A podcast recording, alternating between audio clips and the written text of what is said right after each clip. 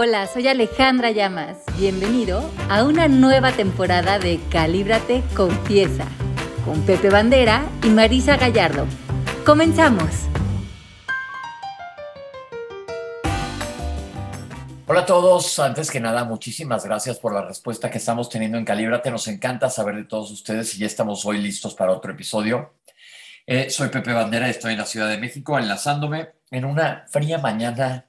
Yo creo que ya es invierno, pero vamos a preguntar allá por los otros lares cómo están. Ale, ¿cómo estás, Marisa? voy. Siempre se me complica cuándo entrar. Pero bueno, ahí voy. Hola, ¿cómo están? Muy bien, muy contenta. Estoy muy feliz de estar aquí calibrándome una vez más. Y bueno, ¿cómo estás tú, Ale? Yo estoy aquí eh, muy, muy, muy feliz de saludarlos, muy contenta de también de que ya, bueno, lanzamiento oficial de mi libro de conciencia, que ha sido un exitazo donde ahí eh, me acompañan también Pepe y Marisa con palabras lindas, así es que estoy muy, muy feliz de, esa celebración. Oye, bueno, entonces arranquemos hoy por anuncios parroquiales. ¿Cuándo lo vas a presentar por acá? ¿En dónde más lo vas a presentar? ¿Qué onda? Bueno, vamos a estar en México la semana del 6 de diciembre. Y justo ese día vamos a dar un taller, Marisa y yo, en la noche de enseñanzas de la verdad, como que el punto de unión entre su libro y el mío y va a estar súper bonito en Polanco. Si quieren más información, métanse a mi Instagram, ahí en el link de la bio, nomás nos escriben en el WhatsApp. Y también vamos a tener una, un intensivo de la certificación todo el resto de la semana, que si están ya con nosotros en el instituto pueden venir a reforzar todo lo que están aprendiendo o si no saben nada de esto, pero quieren echarse cuatro días y cerrar el año así muy power, pues vénganse esos cuatro días a estar con nosotros, a llenarse de enseñanzas, de inspiración, de técnicas herramientas. Son cuatro días hermosísimos que vamos a tener en la Ciudad de México la semana del 6 de diciembre. Escríbanos y les damos más información. Ahí los esperamos, ahí los vemos. Sí. Bueno, pues ya arrancamos con esta buena noticia, con mucha pasión, que es de lo que vamos a platicar ahorita. Vamos a platicar con dos palabras claves hoy a la hora de confesarnos, pasión y culpa. ¿Qué onda con estas palabras? ¿Dónde se juntan? ¿O te da culpa por echar pasión? Va por ahí. Eso está muy bueno, Pepe. Oye, muchísimas veces sí. Sí. ¿Sí? Los amores prohibidos. y los amores prohibidos. Los amores prohibidos o los amores a deshora, ¿no? Que quieres descansar, pero dices, bueno, va, una, una hora menos de sueño y órale. A echar pasión. A echar patas, sí, pasión, que diga. Ándale, Marisa, exactamente. Por ahí, va, la onda de la pasión. Pero, elegante yo, de veras. ¿cómo, ¿Cómo combinamos o en dónde encontramos una, una conjunción de estas dos palabras? Pues mira, la palabra pasión tiene que ver con un sentimiento vehemente capaz de dominar la voluntad, o sea, que va por encima de la razón y que justamente por ello la puede perturbar, puede perturbarnos la, lo moral, lo razonable, lo lógico. Tiene mucho que ver, la pasión la puedes dirigir o a un amor, a desencadenar algo que está más allá como de tu pues sí, de esta, de esta contención del ser humano, de mantenerte dentro de una línea, pero también la pasión se puede mover al odio, al resentimiento, a la ira, a los celos, porque pues como todo, estas sensaciones de los seres humanos pues se pueden desenvolver en la ruta a la que las dirijas. Y yo creo que esto es bien importante porque la pasión es una energía muy poderosa en el ser humano. Pero cuando vivimos con culpas, vivimos muy arropados a la culpa, y ahorita vamos a hablar un poquito más de la culpa, vamos durmiendo nuestra pasión, pasión por vivir, pasión por, por tener noches de pasión, pasión por crear, pasión por simplemente por estar vivos. La culpa es ese somnífero de la pasión que hace que empecemos a vivir una vida un poco dormidos y hoy quiero hablar y quiero que comentemos de la importancia de regresar la pasión a nuestra vida.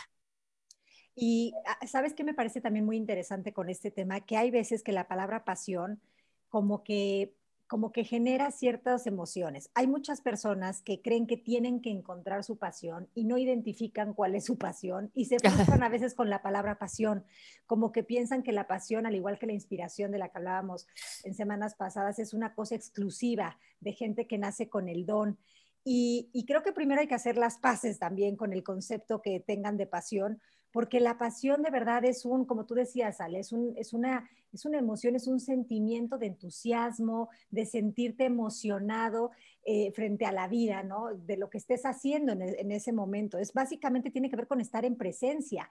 Entonces, como que creo que si hasta ahora te has contado el cuento de yo no tengo una pasión o yo no encuentro mi pasión, que te des cuenta que no es real, que estar en presencia tiene que ver con estar apasionado. Es decir, quitar esa apatía y estar, podemos decir que podría ser como estar emocionado con todo lo que hago. Me da pasión estar escribiendo, me da pasión estar haciendo radio, me da pasión estar adentro de un quirófano. Ver eh, Netflix. Como, ver Netflix, inclusive, sí, o no hacer nada.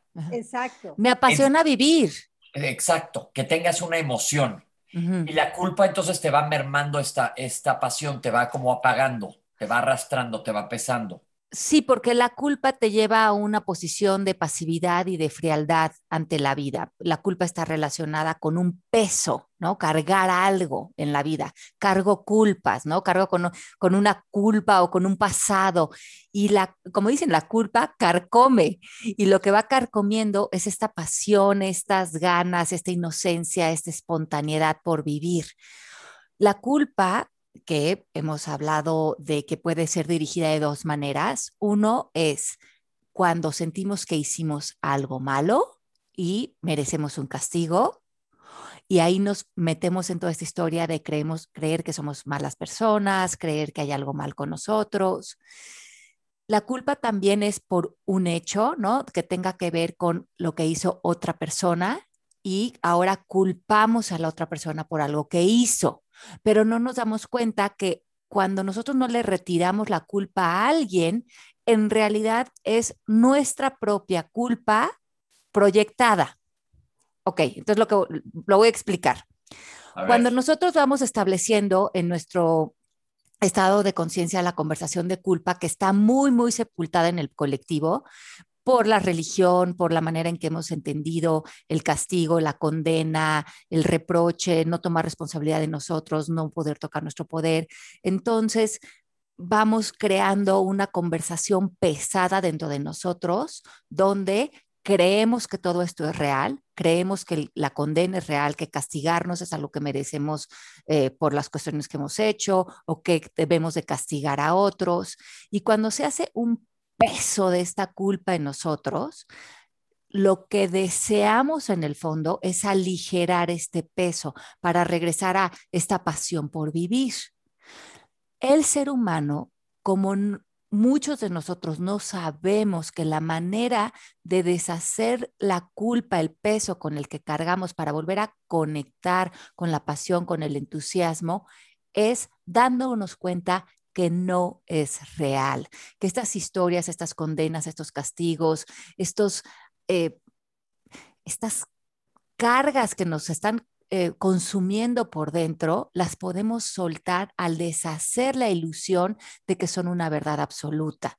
Pero como pocos de nosotros nos metemos a cuestionar eso, lo proyectamos afuera. Ahora voy a culpar al presidente, al exmarido, a mi hijo, al, al medio ambiente, yo qué sé, empezamos a poner nuestras culpas allá afuera porque psicológicamente creemos que desde esta manera vamos a desplazar la culpa que vive en nosotros. Pero eso no sucede porque sigue siendo una ilusión. Que yo, que tú hagas algo, Pepe, y yo te culpe, Ajá. creyendo que con esa culpa estoy deshaciendo un poco de la carga de culpa que yo cargo, es una ilusión óptica porque en el fondo estoy multiplicando la culpa. Ahora traigo la culpa que yo cargaba más la que te estoy reprochando a ti. No, Pero bueno. irónicamente creo que me estoy deshaciendo de ellas. ¿Entienden lo que les estoy diciendo? A la hora de tú señalar a alguien, estás como tratando de desplazar tu culpa, pero es como que lo que hablamos del perdón. El perdón te lo das a ti y aquí lo que estás compartiendo es la carga pesada que ya traes. Totalmente. Y la estás aumentando porque ahora no nada más la ves en ti, ahora la empiezas a ver en todo tu exterior. Es el cuento de la haba que no se acaba. O sea, Exacto. tal cual. Y Se vuelve un círculo vicioso. Sí, se vuelve un círculo vicioso, te pone en un punto ciego totalmente, eh, tan ciego que dejas de verte a ti y está toda tu atención puesta en el exterior eh, y también en, en- en anestesiar los dolores del alma. estás en un lugar como de que es muy posible en donde estés cayendo en situaciones de exceso, ¿no? Este, y, y sin duda la culpa sepulta. Entonces, qué importante empezar a hacer espacios para poder separar lo que sucedió de lo que yo interpreto con las personas, con las situaciones en donde estoy en ese estado de culpa, en donde estoy señalando y juzgando a los otros, ¿no? A ver, me voy a confesar, yo quiero ver si aplica este ejemplo. Ok. Por ejemplo, el otro día trabajando, hubo un problema con, una, con un paciente que no lo programaron y me sentí muy mal porque dije, pues la culpa la tienen la gente de programación que me programó las dos veces en dos hospitales distintos pero también tengo yo culpa por no revisarlo. Entonces me arrepentí, pero igual me les fui encima a las personas que no lo habían hecho y me sentí yo mal y, sentí que me sentía yo mejor a la hora de cortar cabezas. claro, porque aparte, ¿sabes qué? No sé si les ha pasado que eh, culpar a otros da una sensación de aparente placer al principio. Sí, porque dices, me estoy lavando las manos, aunque sí haya tenido yo que ver. O te pone también en una posición de aparente superioridad moral o esta rectitud de sentirte superior, mejor, perfecto, asertivo, responsable. Yo estoy bien, tú estás mal. Pero, y entonces, ¿dónde podemos diferenciar culpa de esta que te está pesando y te está arrastrando, de que te arrepientas algo que hiciste? Yo creo que lo importante aquí es justamente eh, encontrar ese punto, ese balance donde vivo una vida de indagación en la que me hago responsable del eh, efecto que tienen mis acciones o la manera en que aparezco ante la vida, pero si estoy con ese ojo autoobservador, no necesito la culpa desde por mi culpa, por mi culpa, por mi gran culpa, sino que necesito más bien ser vigilante y estar indagando cómo estoy apareciendo con el otro, cómo le habrá caído este comentario que hice o cómo, eh, o, ser más sensible ante tus interacciones con los demás. Y si te das cuenta que una de estas interacciones no fue oportuna o tú estabas de mal humor o en vez de justificarte, vamos a cambiar esta palabra culpa por hacerte responsable. Sí. Me estoy haciendo responsable, voy a reparar. Oye, Marisa, el otro día que hablé contigo, no sé, igual no te tiré buena onda, eh, quiero hacerme responsable si te hice sentir de alguna manera, eh, fíjate que estoy pasando por esto, estoy sintiendo esto, ¿no? Y, y hablar desde este lugar de nada es personal, pero vamos a conectar, vamos a conectar, te voy a decir en dónde estoy y, y, esta manera, a lo mejor en que me conduje o que hablé o que me presenté, no estuvo padre. Y hacer esa, esa interacción con otros desde una manera muy sencilla, natural. Y claro que todos los seres humanos vamos a sentir cuando no estamos alineados al amor y no necesitamos la culpa, simplemente necesitamos reconocer que hay o conexión con la vida o desconexión con ella y nos desconectamos cuando no somos amorosos.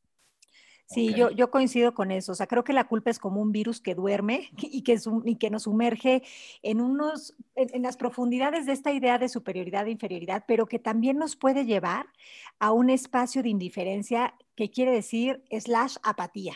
O sea, hay que estar como muy atentos a dónde nos lleva esa supuesta culpa que aparentemente al principio nos libera, porque en realidad, cuando estamos culpando a los otros, estamos desconectándonos, como tú bien dices, Ale, de poder tener una relación funcional y estamos teniendo una relación en nuestra mente bastante pedorra de pensamientos que nos llevan a estados de ánimo en donde no, en donde toda nuestra energía vital que podría estar eh, siendo utilizada para conectarnos con la pasión de vivir, de estar y de ser, eh, queda totalmente en un lugar en el que no lo vemos, invisible y además nos pone pues en un, en un espacio de no tener ¿cómo decir? De no sentirte dueño de ti.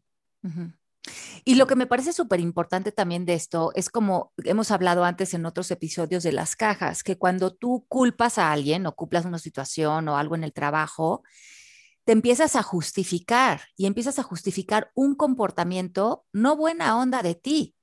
Porque cuando creo que tú eres culpable o que tú te equivocaste o que tú estás mal, eso como que también me da derecho a mí entonces a ser grosero o distante o a no tener una conversación amorosa, ya no, a ya no tomar responsabilidad de la relación. Cuando creo que tú eres culpable, pues te lo mereces. pero lo que no te das cuenta es que eso que crees que merece el otro te está llevando a ti a un comportamiento disfuncional aparentemente justificado. Y que te lo estás dando a ti porque lo que das te lo das, ¿no?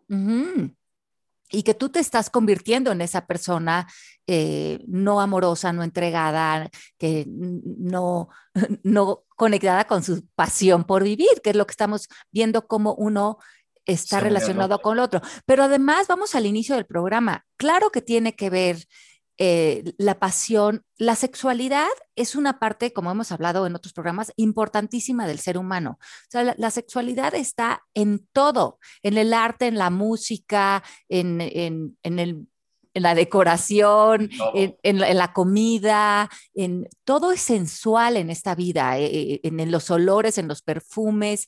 Es, es una manera de conectar con la vida cuando conectamos con nuestros sentimientos eh, sensuales, sensibles, sexys, lindos. Pero claro, para muchos de nosotros que crecimos apegados a religiones donde esto o era un pecado o te hacía mala persona o lo ibas a cargar por el resto de tu vida con los peores adjetivos encima de ti, pues muchos aprendimos a coartar nuestras pasiones porque las veíamos o las vemos como peligrosas, porque vivir apasionado por la vida desequilibra las normas de la cultura y muchas veces de la religión moral.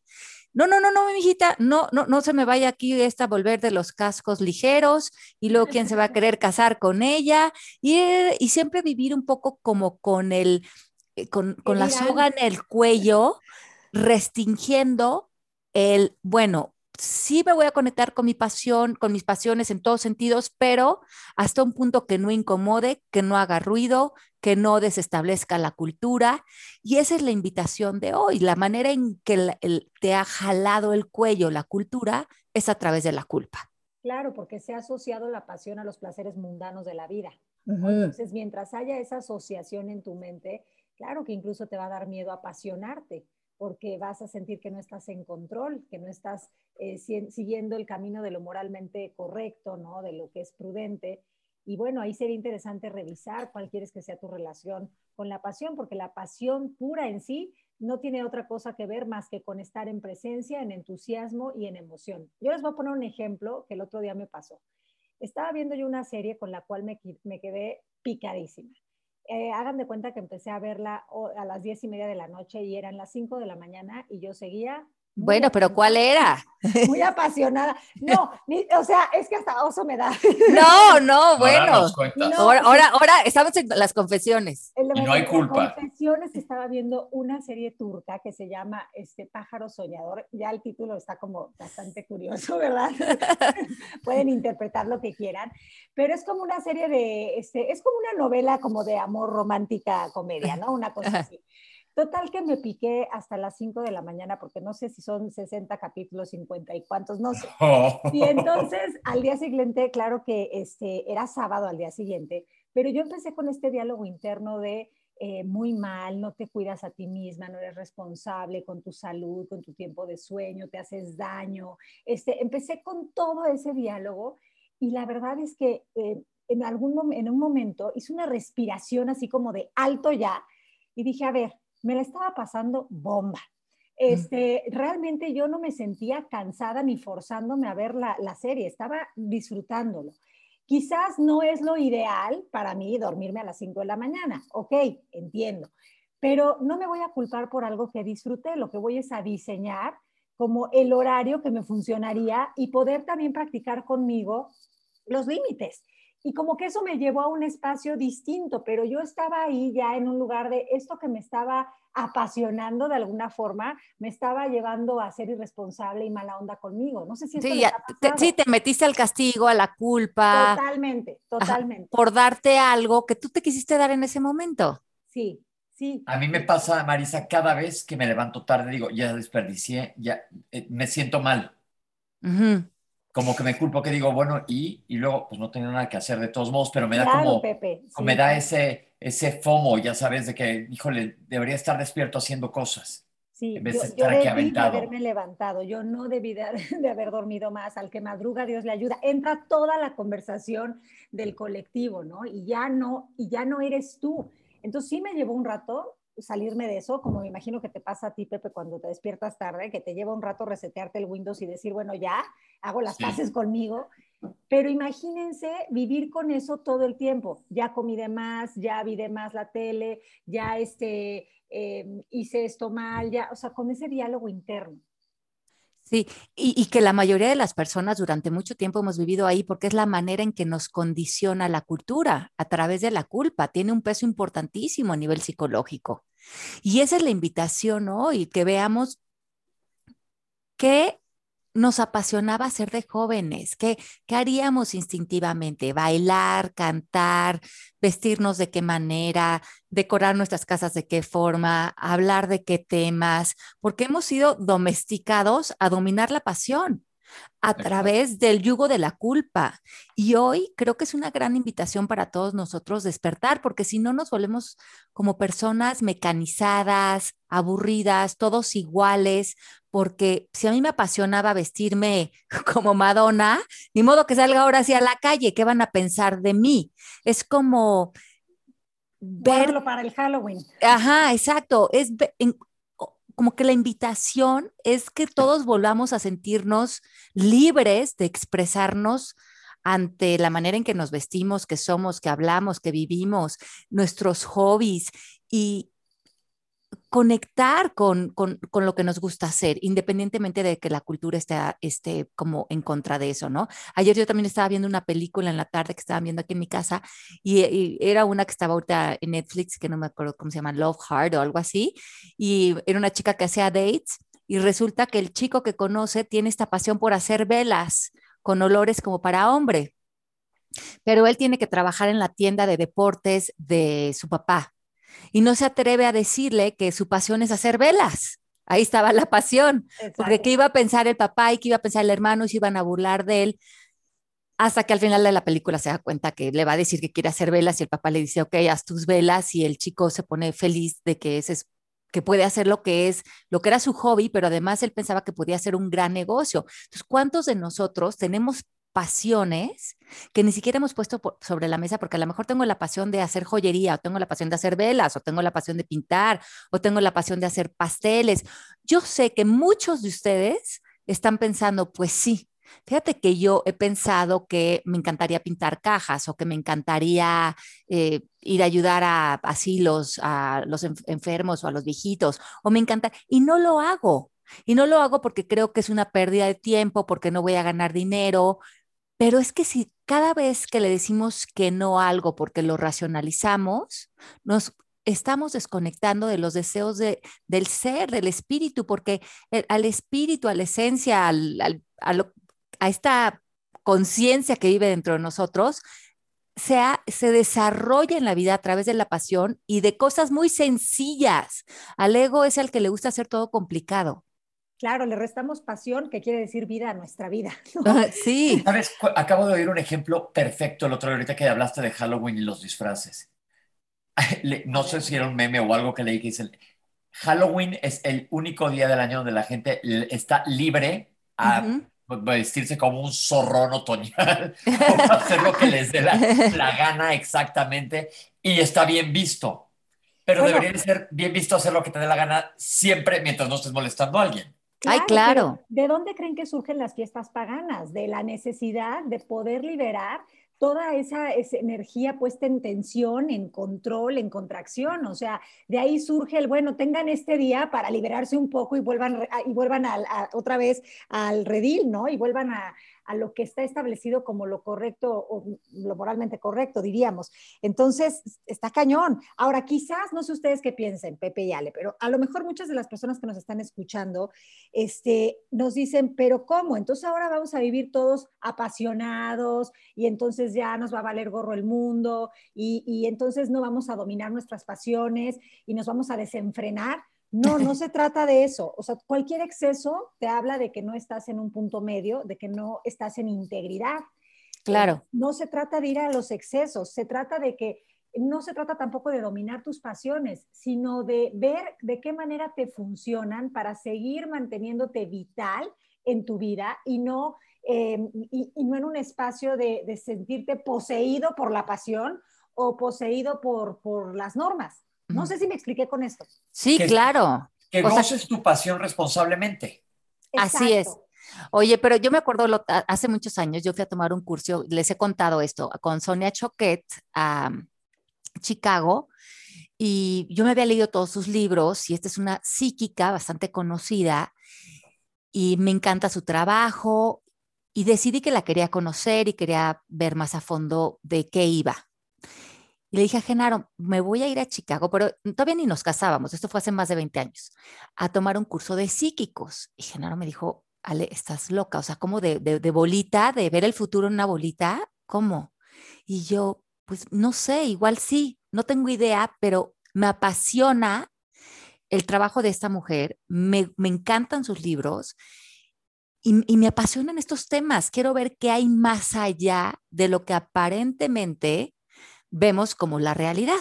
Así es que me voy a ir. No lo podía poner en palabras, pero agarré el avión y me fui suelta a Chicago y me tomé el curso de Your Psychic Pathway, que es uno de los libros de ella, y me encantó. Y ella nos enseñaba a leernos unos a otros a través de la energía psíquica, que simplemente habla de como eh, comunicación de alma con alma, porque ella nos enseñó que independientemente de las palabras, tú te puedes comunicar con los seres humanos desde otros niveles, no hablados. Y me parece muy lógico si el universo está construido de tantas gamas de dimensiones, ¿por qué solamente existiría la comunicación verbal? Bueno, ahora ya se ha comprobado todo esto científicamente y ah, en, el, en el documental que les recomendamos de Superhuman lo, lo explican Ajá, claramente esto, pero bueno, para mí en ese momento era muy novedoso. Y me, me senté en uno de los ejercicios del curso a tener una lectura psíquica con una persona del salón que con la que yo no había tenido ningún tipo de conversación ni había cruzado palabra. Y Sonia, la única indicación que nos dio es para que ustedes puedan abrirse a tener esa conexión de ese nivel de comunicación con la otra persona, no lo pueden hacer, por ejemplo, desde Alejandra Llamas. Porque Alejandra Llamas está completamente metida en el ego, simplemente por creer que ella es ese nombre y todo lo que implica ese nombre. ¿No? Alejandra Llamas es la esposa de la mamá de la que sé qué profesión tiene, la, autora, ajá. Y cuando yo estoy completamente identificada con que Alejandra Llamas va a ser un una como labor completamente expansiva de sí misma, pues hay una contradicción, porque Alejandra Llamas funciona en el plano terrenal, digamos. Claro ella dijo, si tú realmente quieres abrir esa sensibilidad, dijo en inglés, you have to play the fool, ¿no? Tienes que ser el bufón, dejar de ser Alejandra Llamas, tienes que verte como en una posición de diversión, de flexibilidad, de risa, de juego, porque ahí es cuando sacas al ego de la ecuación. Pero ¿y, cómo le haces? pues te pones otro nombre, el pues que tú quieras, eh, el que tú, el que sea un nombre para ti, no sé, Anastasia, uno que te suene a ti. Y nos, nos daba hasta sombreros, cosas con los que nos sintiéramos ridículos aparentemente, pero para era para sacarnos del personaje tan sembrado que ya tenemos del plano terrenal y poder ser solamente un ser que pueda tener ese tipo de conexiones con la vida.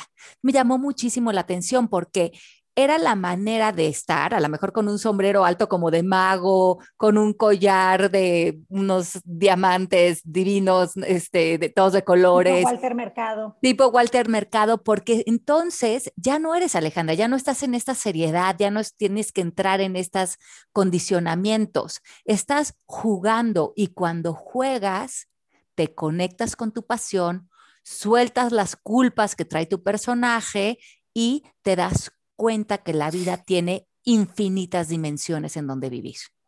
y aparte yo creo que no, no, pasó también ahí que hay una conexión energética más fácil, que no hay nada que lo esté bloqueando, pues fluye todo. El canal está limpio. Yo me identifico mucho con esto que cuentas. No, no tomé un curso de psíquica, pero tomé un, una certificación de risoterapia. Y entonces en esta certificación jugabas, jugabas mucho y los juegos eran cosas que tú en tus cinco sentidos a lo mejor no harías. Por ejemplo, este, no sé, ¿no? De repente andar a gatas por un salón, pues no, no era como ah, fingiendo que eres un animal y haciendo sonidos y cosas así. Este, y eran cosas que aparentemente eran incómodas al principio, incómodas para el personaje, pero que eran muy útiles para deshacernos de todos los juicios, prejuicios, excusas, justificaciones y pretextos que nos impiden reconocernos más allá de lo que hemos pensado que somos, ¿no? Entonces era muy liberador, te reías, podía, se valía burlarse, ¿no? De uno mismo, este, de los otros, pero en un plan sano, de reírte, de saber que no eres ese, eso que estás actuando ahorita, actuamos cosas, ¿no? Como esto de dígalo con mímica, y nos, nos reíamos mucho porque, por eso, porque nos dábamos la oportunidad. ¿Cuántas veces no nos salimos del personaje y estamos todo, tiempo todo el tiempo pretendiendo ser quien no somos. Y, nos, empezamos a volver tan rígidos, tan rectos ante los juicios, la manera de vivir, lo correcto, lo incorrecto, lo mejor, lo peor, lo, la manera adecuada de aparecer ante la vida que se, nos alejamos completamente de la pasión, de la entrega a la vida, de la magia de la magia por vivir. Y qué atractivo es una persona cuando vive apasionada y en su magia, ¿no? Lo, lo, que te inspira cuando te conectas a alguien. Justamente estábamos platicando el otro día, Genaro y yo, tenemos un amigo que pues tiene como nuestra edad, como, y de hecho iba conmigo desde la primaria. Y es un cuate que tiene una actitud apasionada por la vida. Todo lo que hace lo hace lleno de vida. Pero entonces él se puso la pila, puso un negocio, resolvió la parte económica de su vida en, tres minutos porque se lo propuso para no volverse a ocupar de la parte económica y ahora se la pasa viajando, corre coches, eh, todo el día que lo ves está muerto de la risa y era un cuate que yo lo conocí de jóvenes y no, bueno, no tenía dinero, no tenía, era un cuate siempre con muy buena actitud, pero siento que ha construido una vida alrededor de, le voy a quitar las responsabilidades de lo de la vida para tenerlas resueltas y poder mantener a mis hijos y estar adelante. Y lo que quiero es vivir de mis pasiones y es exactamente lo que hace. Y cuando estás con él, te contagia tal energía, tal vitalidad, tales ganas por vivir, que es una delicia estar cerca de esa persona y todo el día se está riendo. No, eso está padre porque aparte volvemos a lo mismo, te conectas te conectas. Y me decía Genaro, qué gran maestro es este hombre, porque así deberíamos de vivir la vida todos. Y es un cuate obviamente responsable y tiene sus hijos, y, pero la manera en que él vive su vida es, si algo le apasiona, va y lo hace y tiene una vida muy interesante. Y, además de que te conectas, te relajas. O sea, eso es lo maravilloso que, que, ofrece estar con personas que están en este estado de conciencia de altísima vibración, ¿no? Que realmente te relajas, como que puedes decir, ay, suelto todas mis cargas y me siento a salvo, me siento guiado, me siento sostenido. Y no es porque el otro esté dándote eso, sino porque ya viste que sí existe esa vida a través de ver al otro. te inspiras, ¿no? También a eso. Sí, y reírte, y reírte de la vida, y, y que todo lo que bien, venga en la vida, ya sea algo que estás eh, pues viviendo un reto, una adversidad, pues con qué actitud o con qué pasión lo vas a vivir también para ponerle magia. Yo tengo una pregunta, Marisa. ¿En tu curso sentiste que la risa era como mm, sinérgica o se asocia a la pasión? Sí, totalmente. No lo había visto hasta que lo experimenté y lo viví, porque de hecho yo empecé la certificación con curiosidad, pero también con mucha resistencia de, o sea, cero me va a gustar este, actuar, cero me va a gustar. También yo, mentirosa, ¿eh? Porque ¿qué creen? Que estaba yo apasionadísima. Este, pero sí me di cuenta de que el sentido del humor y la risa es fundamental para la salud, porque la risa emite una frecuencia energética, una vibración en nuestro cuerpo que hasta de cuenta que, así como cuando sacudes un tapete, que, sacas todo el polvo y la porquería, cuando te ríes estás haciendo lo mismo con tu cuerpo. Entonces estás como reseteándote de adentro hacia afuera y estás eliminando todas esas supuestas toxinas o cosas que no te permiten estar en un espacio de sentirte libre, conectado, amado, guiado. Entonces, para mí fue un gran descubrimiento y la risa es parte de mi vida. Procuro reírme muchísimo, pero no lo hago porque, me, porque tenga que forzarme a, sino porque cuando vives en, presencia, vives en espontaneidad y eso trae risa, eso trae este, la gracia, el chiste, el humor, este, eso hace que también a veces seas irreverente, eso hace que también a veces me visite la culpa diciendo como, ¿por qué cantaste en Calíbrate? ¿Por qué dijiste esto? ¿Por qué? Porque ¿por qué no? ¿Por qué no lo harías? ¿Por qué no te pondrías en, ese lugar de hacer el ridículo si el ridículo te permite vivir más vidas?